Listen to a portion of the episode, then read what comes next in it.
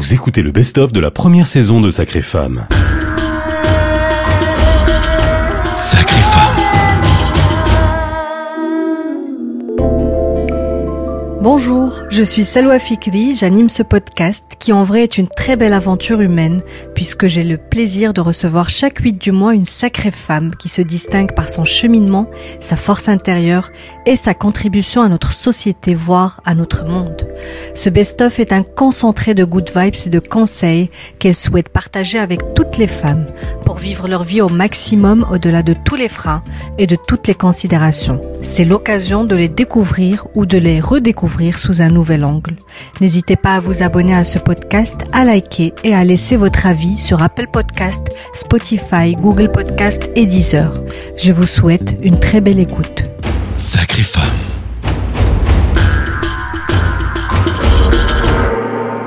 La date de lancement de ce podcast, vous l'aurez compris, est symbolique. Nous sommes le 8 mars, la journée internationale des droits de la femme. Et justement, où on en est au Maroc? Pour y répondre avec moi au studio, Maître Najia Taktak, avocate au barreau de Casablanca, spécialisée dans le droit de la famille. Avec votre recul d'aujourd'hui et de tout ce que vous observez à votre cabinet, aux tribunaux, qu'est-ce que vous aimeriez dire aux jeunes filles qui nous écoutent? D'éviter les tribunaux. Honnêtement, non, c'est un signe. Si vous avez une carrière, il ne faut pas l'abandonner pour le mariage, même pas pour élever vos enfants. Il faut garder votre indépendance matérielle et psychologique. Quand une femme travaille, elle sort au moins de la maison, elle voit autre chose. Et quand il y a un divorce, il peut y avoir aussi un malheur, n'importe quoi, elle se trouve complètement démunie.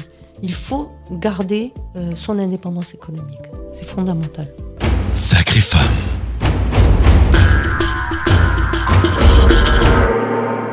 Elle est combative, généreuse, good vibes, courageuse et avec un sacré caractère parce qu'il en faut pour faire ce qu'elle fait ici. Avec moi aujourd'hui Hind Laïdi, présidente fondatrice de Joud. Alors pour toutes nos auditrices qui nous écoutent, qui peut-être elles galèrent encore aujourd'hui d'une manière ou d'une autre, ou n'ont pas encore assez de recul pour voir l'expérience ou les choses qu'elles traversent avec le regard que toi tu nous décris aujourd'hui avec du recul, qu'est-ce que tu aimerais dire à toutes ces femmes qui sont là, qui voudraient être ailleurs ou qui voudraient faire autre chose, ou qu'importe comment elles imaginent leur vie, mais ce n'est pas exactement ce qu'elles vivent, elles n'ont pas le courage ou peut-être elles n'ont pas le, le soutien nécessaire. Je leur dis de se déchaîner. Les freins sont mentaux et n'existent que dans nos têtes. Osez décider de la vie que vous avez envie de vivre commencez par des petits objectifs et félicitez-vous pour chacun abouti, mais décidez de votre vie, de ce que vous aurez envie de vivre et de faire. Rien, rien, rien ne peut être un obstacle. Rien. À part elle-même pour elle-même. Rien au monde. Tout a une solution. Il suffit de, de prendre le temps et de réfléchir pour avancer vers ce qu'on a envie d'être. Allez-y, foncez. Tremblez, mais osez. C'est ça.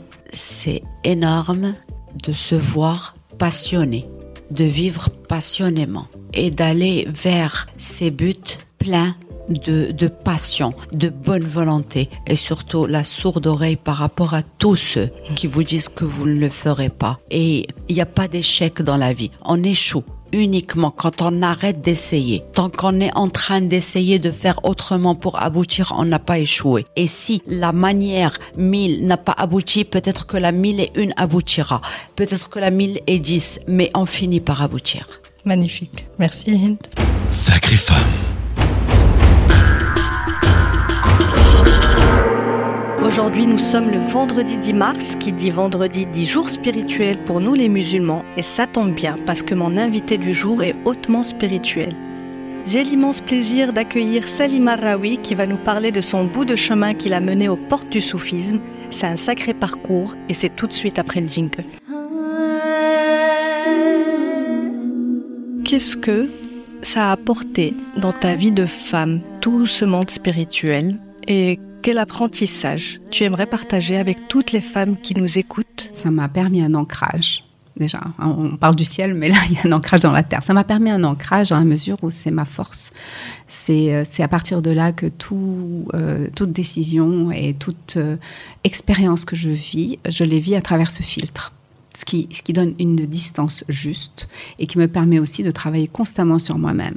Donc c'est en dehors de la thérapie, c'est un travail euh, de thérapie spirituelle où je, je quand je vis quelque chose, je le vis à travers mon filtre spirituel. Qu'est-ce qui se passe? C'est quoi le chemin de l'âme? Mon chemin d'âme avec cette personne-là, c'est quoi? Avec conscience. Avec conscience, toujours et en même temps avec un travail sur l'ego constamment. Quand je réagis, est-ce que je réagis à travers mon ego? Est-ce que je réagis à travers ma peur? Est-ce que je réagis à travers ma foi? Est-ce que je réagis avec de l'amour inconditionnel pour l'autre? Ou est-ce que je réagis avec la peur, donc la protection de soi? C'est toujours ce, va-et-vient entre euh, se protéger et en même temps s'ouvrir. Et, euh, et, ça m'a oh, ça m'a redonné euh, le pouvoir sur moi dans la mesure où je ben je, je suis face à Dieu. Là où je vais, je suis face à Dieu je suis en face de Dieu partout, tout le temps. Donc forcément dans mon authenticité, dans ma transparence autant que possible, et dans mon euh, et, aussi dans mon ma mission qui est d'être au service. Et au service de quoi? Au service de Dieu. Pas au service de moi, ni au service de quelqu'un d'autre, mais à travers l'autre, je sers Dieu. Donc euh, voilà, ça c'est ma force. Après, euh, je comprends aussi qu'il y a un chemin d'âme que, euh, je, que je suis, je demande. D'ailleurs, c'est une des phrases de Hazrat que j'aime beaucoup, c'est Guide me to the, to the purpose that your wisdom chooses. Donc, que ma vie ait le sens que votre sagesse, la sagesse divine, a choisi. pour moi. Parce que euh, au bout d'un moment, je vais choisir avec, mes, avec ma dimension limitée. Oui, humaine. Humaine. Mais je ne vis que ce que je peux vivre que le divin aura choisi pour moi. Et donc je me mets au service, je me nettoie, j'enlève tous les obstacles possibles sur ce chemin pour pouvoir être au service. Et c'est une manière de lâcher prise aussi. Complètement. De lâcher prise. Et quand tu es dans la foi, il y a un processus d'alchimie, un processus de manifestation extraordinaire. Et, et c'est vraiment quand tu lâches prise que les choses se passent. C'est quand tu résistes que tu te fais mal, ça fait mal et ça, et ça peut ralentir le process. Euh, et, le but, c'est vraiment de, déblayer au maximum pour faire la place. Et c'est les fondements même de mon enseignement. Et dans le féminin sacré aussi, puisqu'on reconnecte à ce sacré dans le féminin qu'on est en train de perdre euh, par ce monde moderne qui, qui, a désacralisé pas mal de choses. Donc pour moi, ça a remis le sacré dans mon féminin. Sacrée femme. Ici, je reçois à cœur ouvert celles qui ne font pas comme les autres, celles qui osent et qui rêvent grand. Et justement, en parlant de rêves surdimensionnés, j'ai devant moi la bonne personne parce que ces rêves se calculent en milliers de mètres d'altitude. Avec moi au studio Nawel Svendla, alpiniste de l'extrême, j'ai envie de dire, qui s'est fixé le Seven Summit Challenge, c'est-à-dire gravir les sept sommets les plus hauts des sept continents. Il y a beaucoup de sagesse dans ce que tu dis, mais si tu devais résumer l'essentiel de ta sagesse pour nos auditrices, qu'est-ce que tu aimerais leur dire? Je vais tout simplement partager mon expérience à moi. Tu n'imagines pas comment j'avais peur au départ. Mais quand je dis peur, c'est euh, littéral, dans le sens où je tremblais à chaque expédition. Même avant, je me posais des questions. Mais pourquoi? J'avais un taf, j'avais un bon salaire, euh, je suis euh, dans mon pays, je suis bien, qu'est-ce qui se passe? Pourquoi? Et j'avais très très peur de sortir de cette zone de confort. Et ça peut être facile et beau à entendre ce que je vais dire, mais je vous jure que c'est vraiment la réalité. Le fait de sortir de sa zone de confort et de se dire, bah tu sais quoi, j'ai peur, ok, mais je vais tenter. Je suis pas en train de parler de euh, prendre un gros risque extrême dès le départ. Jamais de ma vie, moi, euh, j'ai pensé au départ à me dire bon bah je commence l'alpinisme, allez j'attaque l'Everest. Faut être fou dans la tête, tu vois. Les petits non, l'importance des petits. Voilà, c'est ça ce que je, ce que j'aimerais euh, véhiculer comme message, c'est croire en ces petits pas.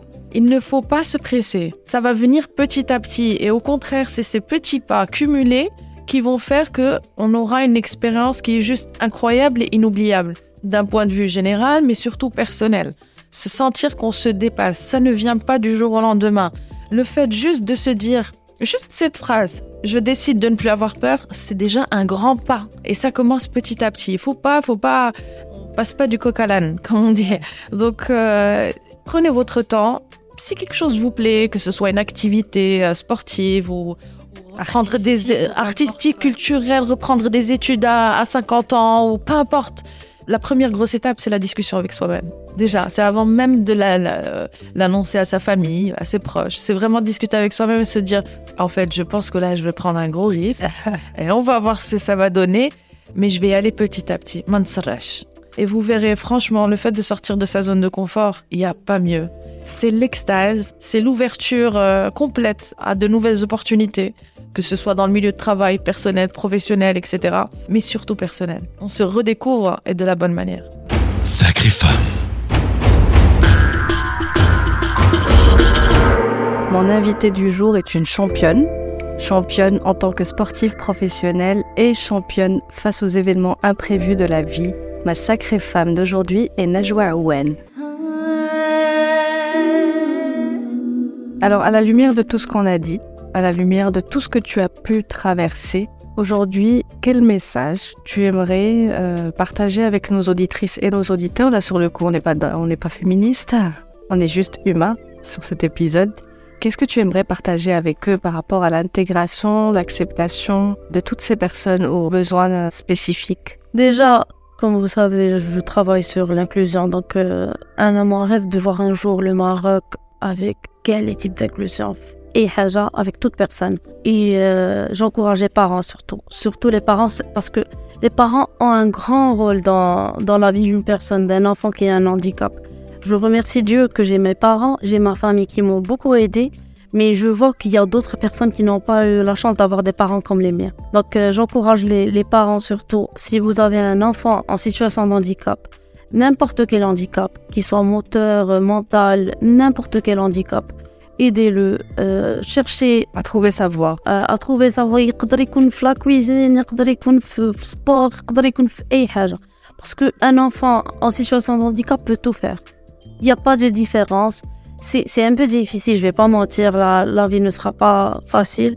Au où je j'ai mes parents là, ils ont beaucoup souffert avec moi, mais en même temps, ils ont fait la joie qui est aujourd'hui, la joie qui a, qui a terminé ses études, qui va terminer son doctorat et qui ne va pas s'arrêter là, qui va un jour créer son académie, qui, qui, va être championne, championne paralympique. paralympique. Et c'est le rôle des parents les parents, aidez vos enfants, hein. acceptez-les aussi. Acceptez-les, parce que j'ai beaucoup de témoignages d'enfants qui que les parents me et, et ça me fait mal au cœur parce que là je me dis euh, c'est pas sa faute. C'est la faute de personne. C'est la faute de personne. C'est comme ça, c'est la vie. Faut faut l'accepter. Donc euh, ben, je, je, crois que dans cet épisode, je vais encourager surtout les parents. Les parents, on conclut sur les parents Leur importance pour aider leurs les enfants. parents ont كل شيء pour, pour, pour les enfants. إلا كانوا خايبين leurs enfants يكونوا خايبين. إلا كانوا uh, supporters إلا كانوا غيعاونوا leurs enfants, leurs enfants غيتقاتلوا. غيوليو غيتقاتلوا غيوليو بحال leurs parents. Donc, حنا on est l'image de nos parents. Ouais. C'est c'est tout ce que je peux dire. Sacrée femme. Le Maroc a été scandalisé par l'affaire de la petite Sana de Tifelt, violée à plusieurs reprises par trois hommes à l'âge de 11 ans, jusqu'à ce qu'elle tombe enceinte et donne naissance à un enfant à l'âge de 12 ans alors qu'elle-même est un enfant. Ce qu'on sait le moins, ou ce qu'on conscientise le moins, c'est que Sana n'est pas un cas isolé, loin de là, et que sa réelle prise en charge s'est effectuée un an auparavant par l'association INSAF. Et à sa tête, une grande dame, Madame Meriem Etmani, j'ai le double honneur d'enregistrer cet épisode en immersion dans leur centre de Roche Noire dédié aux mamans célibataires. Qu'est-ce que ça fait de dédier une grande partie de sa vie à l'associatif? Est-ce que c'était pas dur de voir autant de malheurs tous les jours ou au contraire c'est gratifiant parce que justement vous arrivez à aider certaines personnes ou est-ce que c'est les deux? Des fois c'est dur, des fois c'est gratifiant. Alors, je vais vous dire, les malheurs, moi, je ne les, vois pas physiquement. Je rêve de programmes et ensuite on les réalise. Euh, Je vous ai dit qu'on était toute une équipe. Oui, oui, INSAF, euh, avec euh, toutes les personnes qui nous aident. Euh, on arrive à peu près plus de 70 personnes. Comme je vous l'ai dit tout à l'heure, c'est grand- un grand bonheur et une grande joie. Et je pense que en chacun de chacun de nous a, a une, une flamme qui, qui chacun de nous a envie d'aider. On a tous envie d'aider. Et moi, j'ai eu la chance de pouvoir le faire. Mais si d'autres personnes veulent le faire, peuvent nous rejoindre. Invitation. Voilà.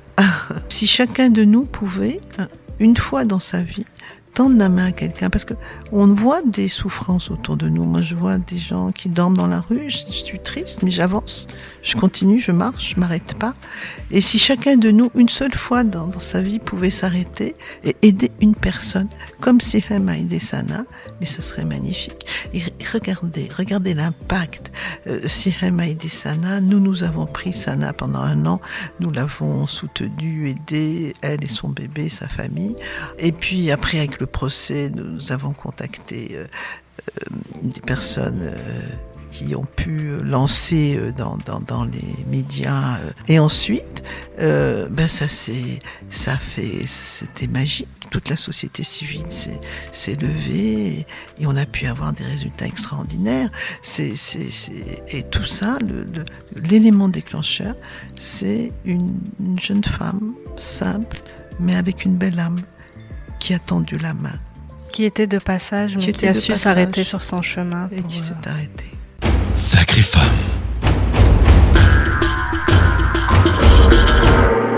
Aujourd'hui, je vous propose de nous mettre dans l'énergie de la passion avec ma sacrée femme du jour qui est écrivaine, journaliste, chercheuse en histoire, chroniqueuse et surtout une grande passionnée. Passionnée par l'histoire à en faire sa vie quotidienne. Avec moi au studio, Mouna Hashim. Un petit mot bah, pour les, toutes les personnes qui sont passionnées, qui nous écoutent. Qu'est-ce que vous aimeriez dire, vous, qui est arrivé à ce stade quand même, qui est important? C'est pas tout le monde qui ose le faire, vivre de sa passion, qu'importe le niveau avec lequel on arrive à vivre, mais c'est vraiment vivre de sa passion tous les jours. Oui. Vous aimeriez dire quoi à ces, à ces personnes passionnées euh, Ben, il faut aller jusqu'au bout de ses rêves parce que euh, moi j'ai vu mon père partir à l'âge de 43 ans, euh, j'avais 21 ans, j'ai, je veux dire, il y a rien qui dure, donc euh, je vois pas pourquoi c'est euh, mon père quand il est parti, il a emmené ni ses diplômes, ni ses études, ni, je veux dire, c'est, et c'est comme ça, c'est valable pour tout le monde. Donc on vit, pourquoi au juste C'est quoi notre objectif dans la vie?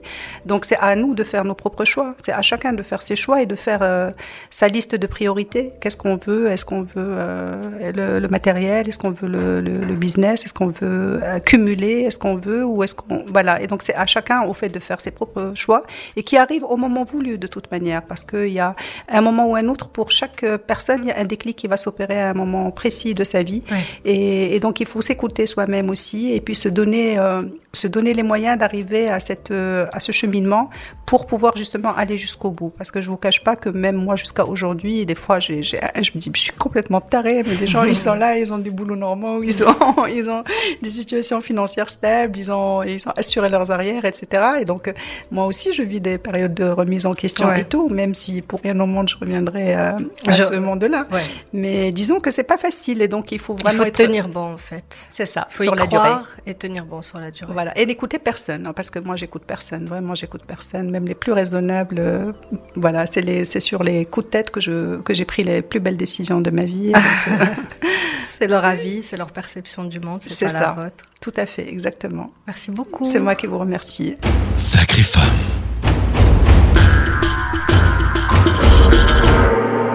Pour cet épisode, nous sommes à Rabat en compagnie d'une femme qui représente à mes yeux un brin de fraîcheur en théologie. Sa vision de l'islam et ses recherches et études l'amènent vers une approche plus spirituelle de la religion. Ma sacrée femme du jour est Asma al-Mrabat. Qu'est-ce que vous aimeriez donner comme conseil à ces gens qui sont un peu perdus aujourd'hui entre euh, avec eux-mêmes, euh, par rapport à leurs croyances, à, leur spiritualité, etc. Qu'est-ce que vous pourriez euh, leur, conseiller? Le chemin vient en marchant. Ouais. Et on ne peut pas aujourd'hui rester assis et, penser que on va avoir la, science infuse. Exactement, le, le, ça c'est vrai que certains peuvent l'avoir, mais ça c'est un autre cheminement dans le soufisme. Non, il faut aller chercher, il faut aller être en quête du savoir. La connaissance et le savoir, c'est la base de tout. Et donc, pour qu'on vous ne raconte pas d'histoire, allez chercher vous-même. Si vous avez cette foi-là et cette conviction. Vous avez parlé de tawhid. Et c'est extrêmement important. La ilaha illallah, c'est quelque chose qu'on nous, nous a pratiquement jamais décortiqué, enseigné de façon, alors que c'est, comme vous dites, la base de toute la spiritualité, parce que c'est libérer l'être humain de tous les matérialismes Exactement.